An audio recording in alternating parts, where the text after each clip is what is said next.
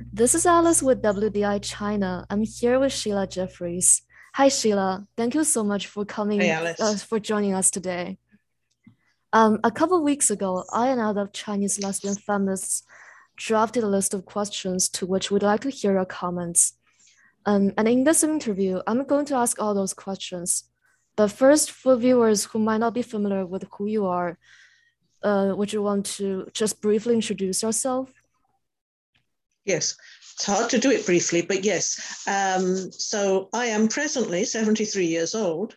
Uh, back in the 1970s, I was in 1980s, I was involved in the women's liberation movement and in the development of lesbian feminism in the UK, in London.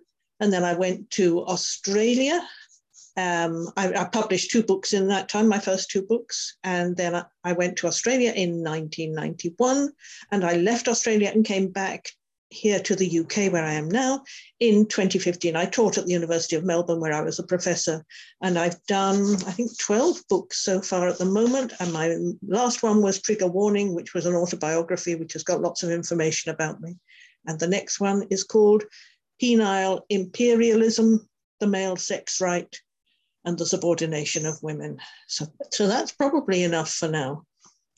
Yeah, so um, for our first question, uh, you described the heyday of political lesbianism in the 1970s in your autobiography, Trigger Warning, as well as in many of your speeches, where women could attend women only conferences, groups, cafes, and women's centers, and lesbians could spend their entire non work life in lesbian or at least women's company.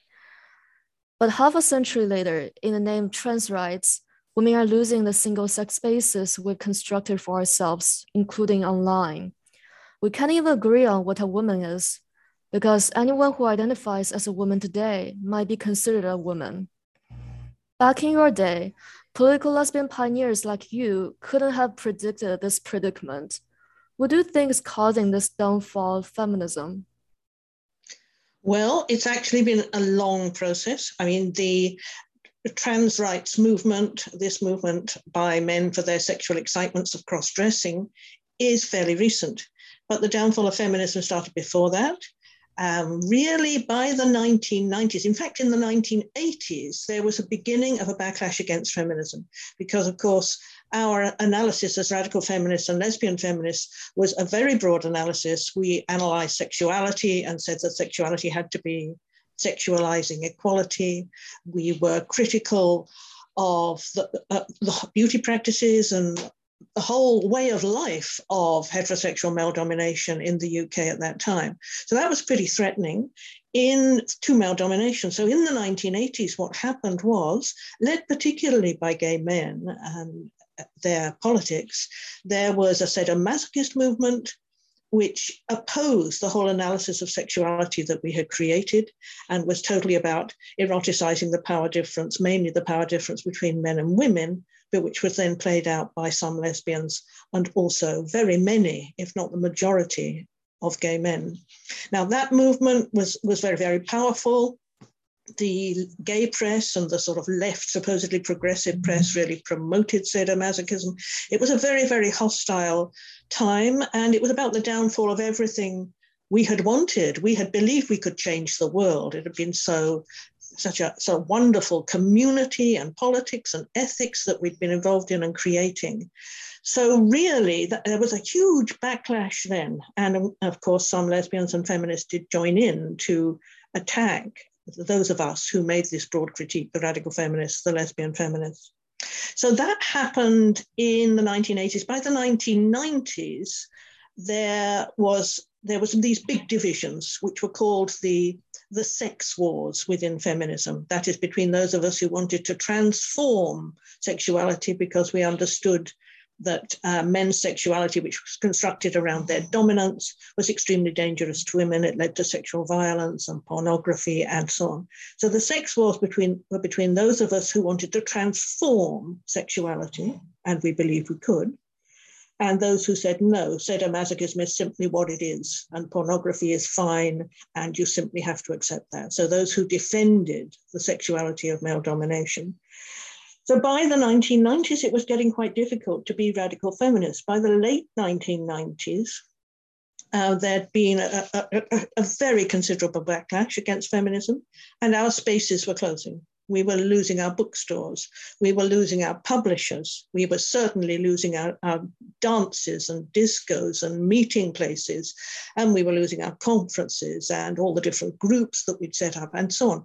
These things were gradually closing down or being fought by the sadomasochists. The sadomasochists would, for instance, turn up at a march or a, or at a, um, a, meeting in their black leather with their swastikas in a very threatening way. It was really quite a frightening time when we were starting to lose everything in the 1990s. So in the 1990s, what also happened was that there was in the academy the rise of postmodernism or post-structuralism, this political theory that actually um, nothing has any meaning and that there is no point working towards anything because there is no future that we should aim towards. Everything is, you know, just, you know, influx and power doesn't come from anywhere and you can't talk about class or sex or, or race or any of those things. So postmodernism and queer theory, which was really a theory created around the politics of gay men, the sexual politics of gay men, came into the academy, came into the universities in the 1990s. And that was really, really important because those ideas, which were very anti feminist ideas, started uh, to be taught at that time. Um, so the what happened in the university was that you know, I went into the university in the late um, in the 1980s, late 1980s, to teach feminist studies called women's studies at that time. But in the 1990s, these were women's studies, uh, feminist studies were completely under threat. They were all transformed into something called gender studies, in which, you know, instead of sex, they talked about gender and how gender could be completely flexible. And the big theorist of gender was, of course, Judith Butler, who is in fact anti feminist. Um, and so, really, we, we thought when we went into the universities, we were changing the world lots of women came and took courses. Middle aged women would come back to the universities to learn all of these feminist ideas, and wonderful feminist books were being written. You know, we would wait week by week for the next book by Andrea Dworkin, the next book by another famous feminist theorist. But by the 1990s, the backlash in the universities and against feminist publishing was really happening, and that was very difficult for us. So that, I know that's different from what's happening now because the, the entry of postmodernism and queer politics into the universities in the 1990s, they laid the groundwork for what's happening now, which is this concept of gender as something that could drop on anybody out of the skies and turn them into the opposite sex uh, and so on. Those ideas came out of the universities and were developed, and they led to, of course, the, the big and very, very powerful men's rights movement. Um, they say they're interested in the rights to gender identity and gender identity expression, which means, of course, they want to flounce around in dresses because it's sexually exciting for them to do that in front of women in women's spaces, in the Girl Guides Association, and, and so on and so on and so on.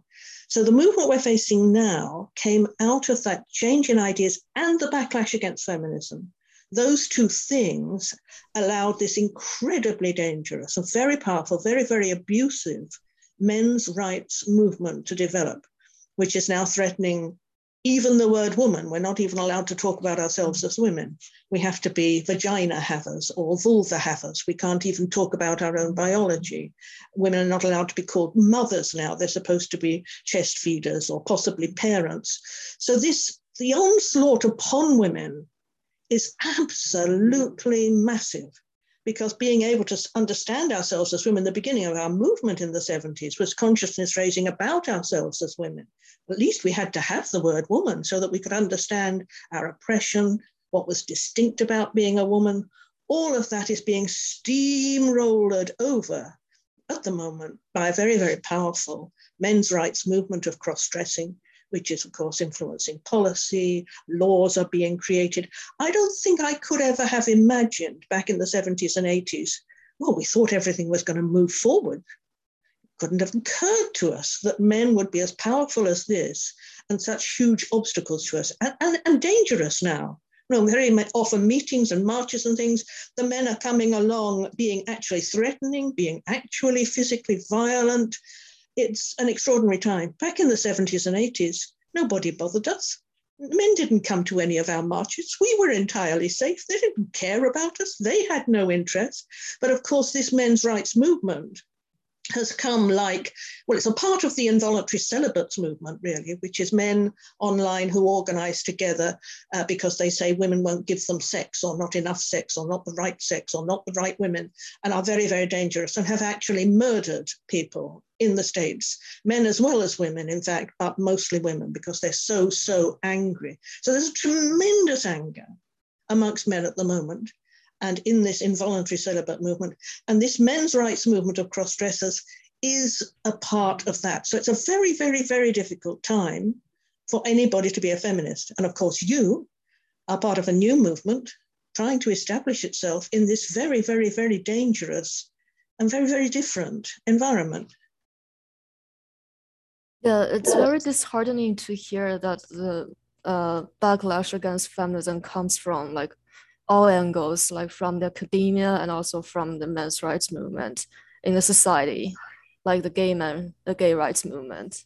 Yes, absolutely. And I, it is very disheartening.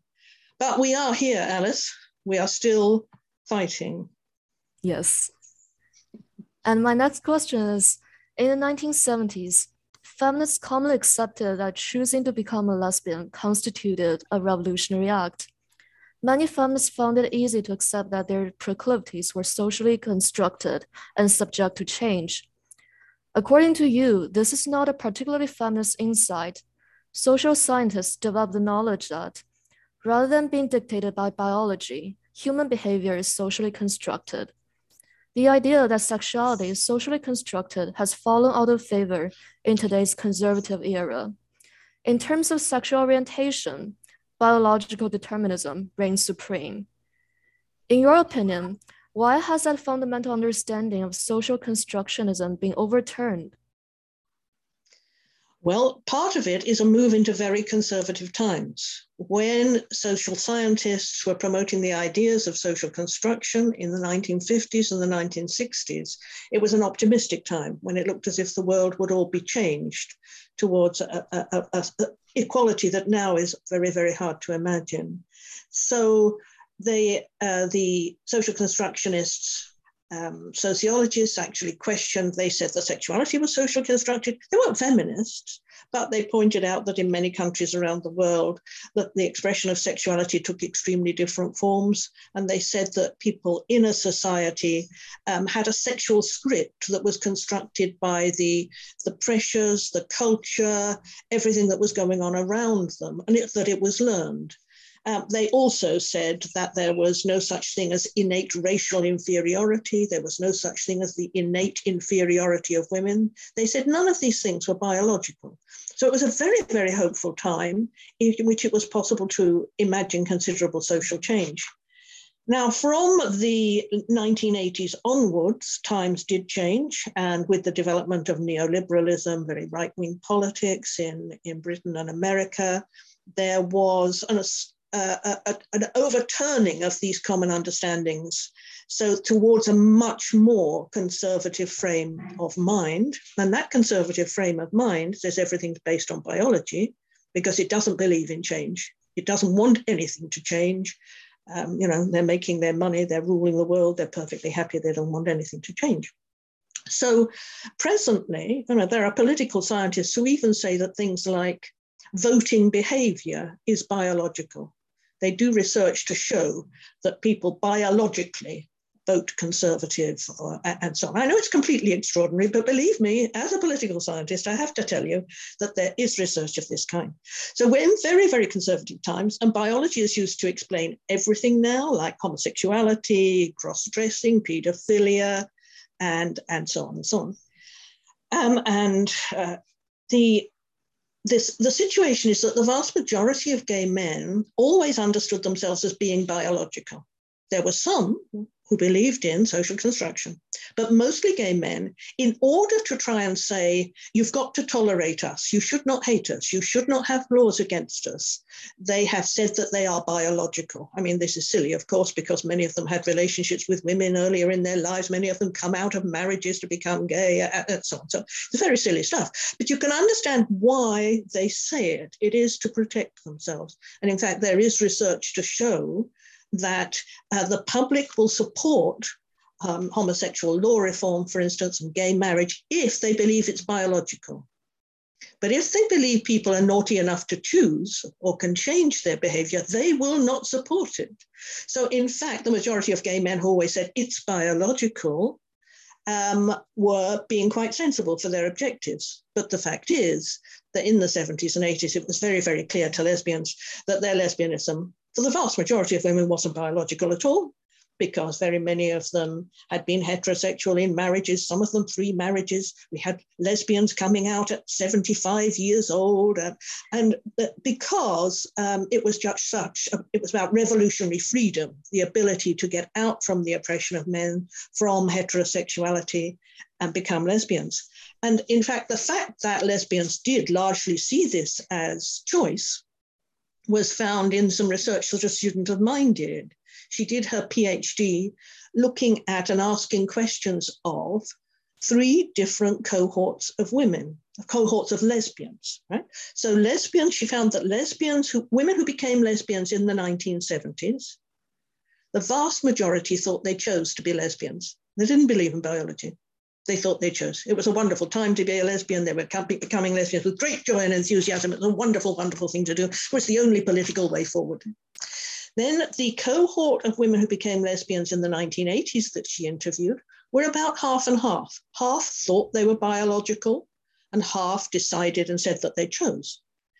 The group of women that she interviewed from the 1990s, on the other hand, the great majority said it was biological. So the fact is, you can only really think what your times allow you to think. You think according to the ideas in circulation at a particular time. In this very, very conservative time that we're in now, the ideas in circulation do not allow people to think, do not allow women to think they could possibly change their sexuality or choose to change it Although, of course, it is certainly, certainly the case because I chose in the 70s and 80s thousands and thousands and thousands of women in the Western world chose to become lesbians, to set up communities and theatre and culture and ethics and philosophy and, and, and so on and so on. It, there was a massive culture and community of women who mostly chose to become lesbians in the Western world. But now, of course, they're all said to be, I mean, there are, there are women who say, there are lesbians who say they can't be real lesbians. They must be somehow bisexuals or because real lesbians, according to this very, very strict biological time we're in, real lesbians are lesbians as, as fetuses. They come out of the womb as lesbians. So they managed to escape any kind of sexual violence from men. They managed to escape ever having any kind of interest in men or being pursued by men. They managed to escape all of that and become pure lesbians. And they are the real lesbians, and everybody else is just pretending, really. It's this extraordinary competition to create the top lesbians, who are the pure ones, the gold star lesbians. It's, an extra- it's extraordinary because it's very, very counter revolutionary because it's it's saying to heterosexual women, you can't change. You are stuck there. There's something biological that makes you be in men's beds every night. There is nothing you can do about it. And of course, it prevents movement forward because those those lesbians who chose um, were the, the were the force of the movement the ones who created the rape crisis centers and the domestic violence and refugees and the, pol- the politics and wrote the books. The, the vast majority of radical feminist books from the 70s and 80s were written by women who chose to be lesbians, mostly from the States, it has to be said. So the, the women who believe in biology, they are standing in the path of the possibility of social change and the possibility of us having a dynamic and powerful feminist movement again. So I'm curious, like what happened to those women uh, becoming lesbians in the 1970s? Like have they stayed as lesbians forever? Yes, oh, that's nice to hear. There may be one or two who didn't, but I don't know. Only one or two. Okay. All the women I know who became lesbians in the 1970s and 80s are lesbians now. Every single one. And they, they generally say what wonderful, wonderful lives they've had and how they couldn't have had anything like those kinds of freedom and those kinds of joys if they had not become lesbians at that time. But it was very sad for us when the big backlash took place in the late 80s and the, um, the 1990s because we lost so much. And so for, for a lot of women who chose to be lesbians and or other lesbians or all lesbians, life became much lonelier. We didn't have the places to be. It was hard to be with other women as we had before. But women nonetheless remained lesbians. I mean, what happened, I think, for a lot of women is that they sort of withdrew into their neighborhoods because there wasn't anywhere outside there to gather together. But that's changing. A lot of those older lesbians, and I know them, are now getting re involved in feminism, in and getting very excited by it all, which is a, which is a wonderful thing to see. But certainly they didn't go back to men, as some people might think. Maybe they did because they had absolutely, you know, they they were completely over men, completely. And move on to our next question. Um, both in China and the West, many feminists claim that feminism has nothing to do with sexual orientation. They believe being sexually or romantically attracted to men should have no bearing on their feminist worth, and that political lesbianism is repressive in that it constrains women's genuine sexual desires. Why do you think becoming a lesbian is a political choice that liberates women? Well, in my case, um, the reason I realized I had to become a lesbian was that other feminists said to me, um, you need to have um, a life in which your love, your sexuality, your, your partnerships, and your politics are one. So that you're not losing all of the energy, for instance. I mean, in hetero- heterosexual feminists, they may do a bit of activism in the day, but they go back to a man at night where they're servicing him, seeing him as the most important person in their world. Whereas we, who became lesbian feminists in the 70s and 80s, for us, women were the most important people in our world our lives were dedicated to the progress of women and to women's rights. And indeed, most of those that we were helping were heterosexual women because, you know, we were in the rape crisis movement, the anti-domestic violence movement, but we chose to put all of our energies into women and make a sort of closed circuit, if you like. Our energy goes into women and it comes out in the revolutionary struggle. And the idea that we'd have to go home and cook some man's dinner and be in his bed when we had actually nothing in common with him and were just you know, servicing. I think that's a, a crazy idea, really. So obviously, uh, we, we considered that the political lesbianism was fundamental to the movement. It was the, it's the powerhouse. It was the powerhouse. It is the powerhouse. We put our love into women, our force and our energy into women. And out of that comes the revolution. Of course, there are feminists who are heterosexual. Of course, they are. But their feminism is different. It's a very different, and I would say much more limited kind of feminism, uh, because they their their greatest loves are men, and for them that uh, obviously you can't be heterosexual with a man if you don't put that man first. That wouldn't make a lot of sense. And you always underline uh, when discussing the social construction of sexuality that whatever is socially constructed can be changed allowing for revolution. You mentioned that back in the early 80s, you and other lesbian feminists ran workshops at conferences on how to change sexual fantasies. You believe that sexual fantasies may be altered or abandoned completely. For many women, though, that's easier said than done, especially when it comes to excluding men from their sexual fantasies. This helps explain why straight women try to downplay their sexuality, and lesbians distrust their heterosexual sisters. Would you mind elaborating on how those workshops help women overcome their undermining sexual fantasies? And what if such tactics may assist a straight woman in abandoning her heterosexuality and embarking on a lesbian journey? Well, we are in very different times. At the times that we met together and talked about changing sexual fantasies, for instance. I think we were probably already all lesbians who did that. So it wasn't a group in which we were talking to heterosexual men about getting men out of their heads. That wasn't what was going on. but also we were part of a movement and a community in which we had similar understandings and experiences. I think the real problem now, particularly in China, of course, women are not able to get together. There are not consciousness raising groups of women all over the country where they're talking about how they can change and, and so on. I presume that's not happening. So, women obviously online cannot do these things. You can't talk about changing sexual fantasies online. That's something that has to be done in an atmosphere of trust and sisterhood and love between women, between women often who know each other. It's something impossible to imagine. You can't have feminism online, not a movement. You can have some poor plant, some weak plant, but it's not a movement. So all of these changes are almost impossibly hard to make outside of a movement. And of course, another change that's happened uh, since those times is the development of pornography. Back in the 1970s, I was involved in setting up the very first anti pornography group in Britain in 1977. There was no online pornography, there was no online. There weren't even videos, really. It was just magazines in the corner shop. Whereas now, the pornography is used even by women and young women. It has a huge effect on constructing the fantasies, the sexual furniture of their minds. I can't imagine what that is like because I think that the sexual fantasies we had in the 70s and 80s, we had to make up ourselves. You know, we'd have to, I don't know where we got them from. But now there's all this very, very terrible woman hating pornography out there inside women's heads.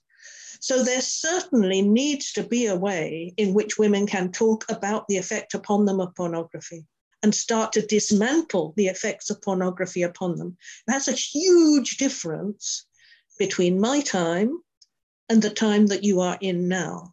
So there are major difficulties. I mean, back in the 1980s, we would sit around in a room and women would say, because we'd want to change the furniture of our heads because you know if you have sexual fantasies and do have sexual response to something which is about your own degradation for instance that makes you feel very bad. It's undermining it undermines your politics makes you feel bad the next day and so on. So we talked about how to get rid of some of that sexual furniture and we uh, we all roared with laughter because the fantasies were all absurd. I mean they were just absurd so a woman would say, I sometimes think about X, and we'd go, Well, that's ridiculous. And we'd all fall about laughing. And laughter cleanses the mind. You can't have your serious, nasty fantasies if everybody's laughing. I mean, it's simply impossible to do that. But that was something that we could do in the early 1980s. You have different problems now and on a very serious scale. So I don't want to pretend to know how you can approach all of that, but I am sure you will. Yeah, I do feel like it's very difficult to um, conduct dis discussions online. And I think, yeah, doing discussions online creates distrust and yeah, suspicions, especially for women. So That's I do right. agree. And. Especially if it's printed, somebody can then download it and send it to somebody else. She said this. It's not yes. like a discussion in a room. So it's a very, very, very different situation yes, we do need a trusting environment, yeah, and supportive environment. Absolutely. And in your book Anti-Climax, you define heterosexual desire as the eroticized inequality of power, and homosexual desire as eroticized sameness of power, whether expressed within lesbian, gay, or heterosexual relationships. You articulate that heterosexual desire can exist also in same sex relationships, because women and men do not escape the heterosexual construction of their desire simply by loving their own sex. You note in your later book, Lesbian Heresy, that some lesbians eschew sexual practice entirely because dominance and submission are too ingrained in our attitudes towards sex to be changed. As an alternative to deconstructive lesbianism, you propose deliberate construction of homosexual desire, i.e., being as lesbians but without sex. These debates fascinate us since many Chinese heterosexual women argue that power and subordination exist in lesbian relationships as well, while dismissing political lesbianism. How would you respond to their critiques if you were us? And how would you reconcile your convictions that all feminists should become lesbians with the fact that lesbian couples can experience heterosexual desire? Well, there's a lot of questions in there. Um, I don't think we ever thought that lesbians wouldn't have sex or that lesbians not having sex was the answer. The lesbians I knew were having sex all the time and with huge enthusiasm. So I don't think we ever very seriously thought about that as a solution. There was a group, though, um, in the mid 1980s in America called Women Against Sex which apparently followed some of the ideas of Andrea Dworkin and the women in that group, both heterosexual and lesbian, decided they weren't going to do sex anymore. But I don't know if that ever happening in Britain, and that was a tiny group. So I don't think that's what we were really doing. Um, we were talking really about uh, changing sexuality because, of course, as I explained earlier, in the 1980s, sadomasochism, a sadomasochist movement intruded into the feminist movement, mainly coming from gay men, who the vast majority of gay men were into sadomasochism at that time.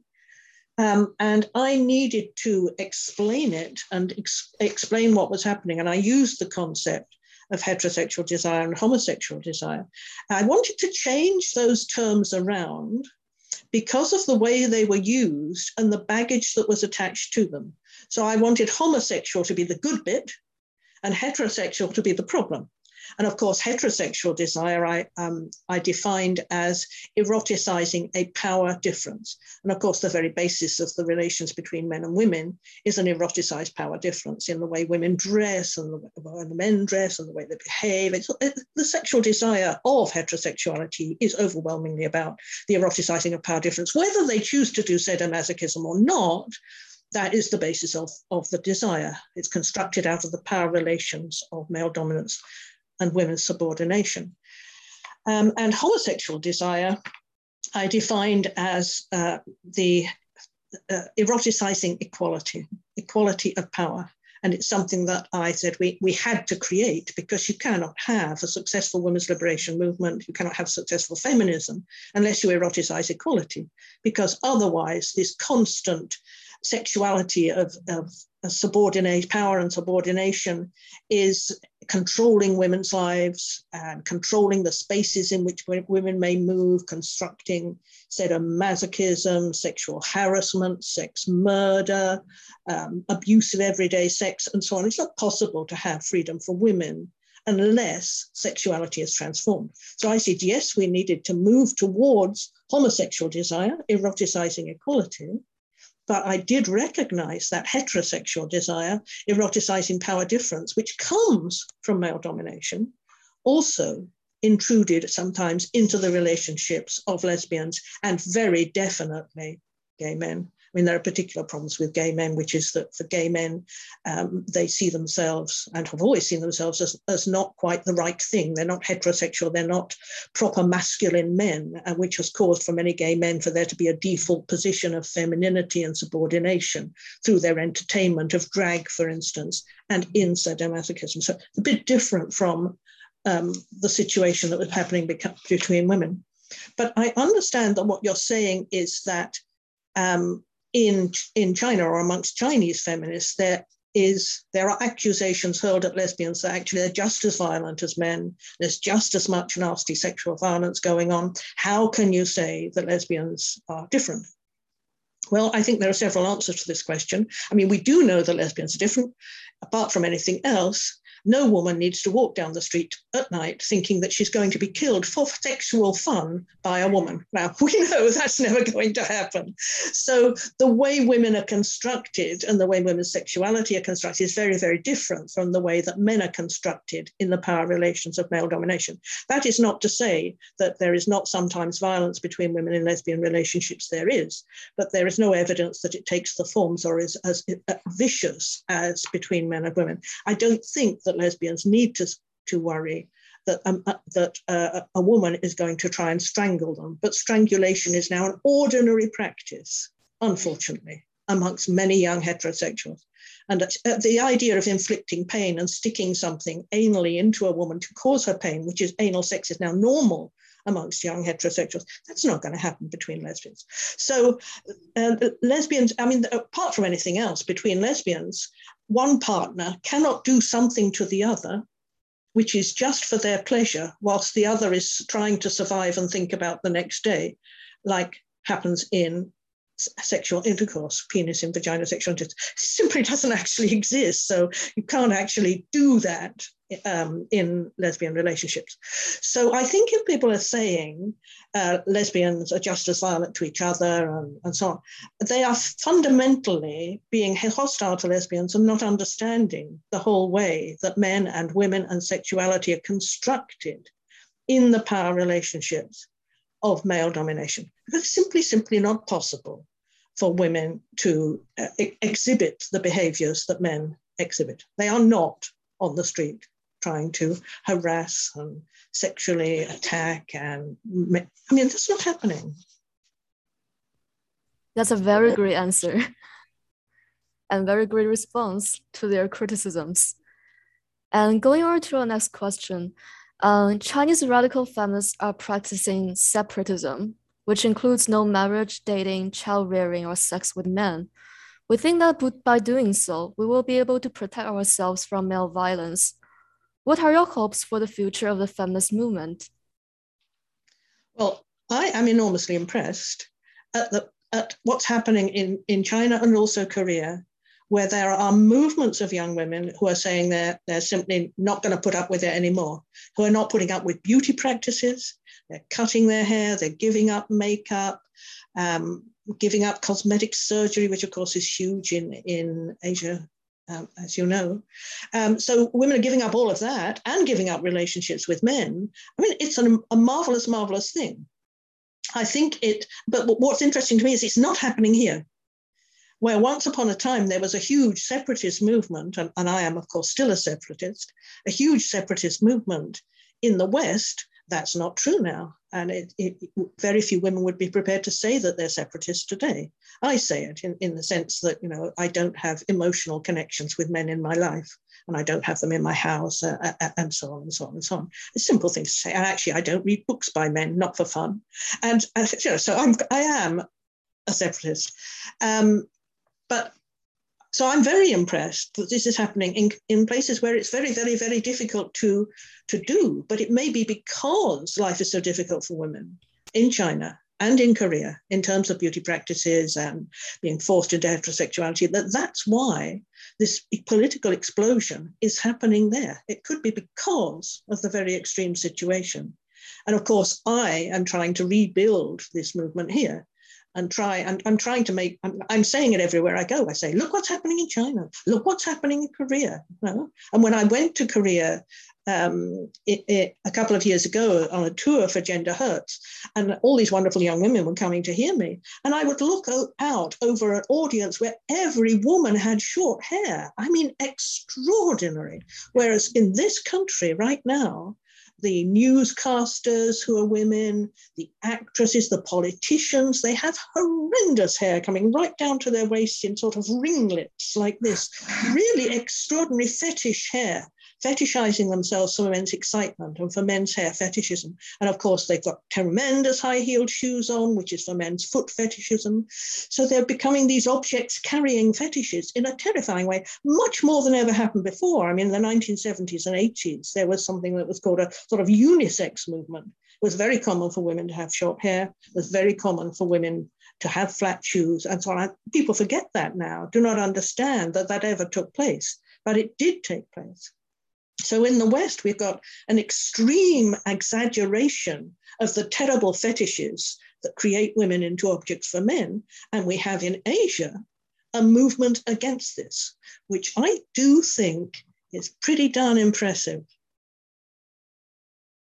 Yeah, I do think the extreme situations of women in Korea and China helps with uh, the, their resistance. And I think because like the equality situation women in the West is much better than in Korea or China. And that partly contributes to women's inaction in terms of separatism. I, th- I think that is that is possible. That is possible. I'm sure that has that has something to do with it. Uh, what's not happening in the West right now, and it clearly is in China and in Korea, is that the personal um, being political is not being recognized. That actually the revolution is about what you put on your body, what you put on your face, how you carry your body, as well as how you think, how you exist in the world. All of those things come together to create the future. In the West at the moment, feminism is very activism based which is great. It's, it's, achieving considerable successes, particularly in this country, the UK, against the uh, men's cross dressing movement. But it's very much about we'll get out there with our placards and demonstrate rather than working out how to change how you are thinking, how you are dressing, how you are being in the world. Whereas that is happening where you are for some women. So finally, is there anything you'd like to say to Chinese feminists in terms of advice or messages? And that is very difficult to do because, of course, it's a very, very, very different context. I just, it's hard for me to imagine how you're managing to operate in the situation that you are. I don't know whether you're in China, Alice, it's very possible that you are not. Um, but uh, how to deal with creating a feminist movement in such a different context, I think is not something I can offer advice on. As I say, I'm impressed by the way women are being able to create feminism there. And I'm working hard to try, try and make something quite as revolutionary in some ways here. So I don't know that um, my advice is going to be terribly useful to you. You're creating something different, which is going to, to relate to that different context. I mean, the mere fact that um, in, in, Korea, for instance, and I think it's happening in China too, women are managing to create huge um, web platforms, social media platforms, um, in uh, which may start off being something like women supposedly discussing lipstick, and then are exploding into extraordinary um, feminist movements. That certainly happened in Korea. I don't know if that's what's happening in China. This is a very, very, very different context from anything. Well, I mean, it's beginning to happen here. There's something called Mumsnet. Oh, yes. Yeah. Where, where, where there, is, there are feminists within that who are able to talk to each other, even though it was founded for mums to know where to buy the best nappies. Um, but as I say, I don't think that I'm in the best position to give you advice, unfortunately. I just want to continue being astonished and thrilled. Those are all the questions I have for us today. Thank you, Sheila, for your time. Thank you, Alice. It's been very nice to talk to you. Nice to talk to you, Sheila.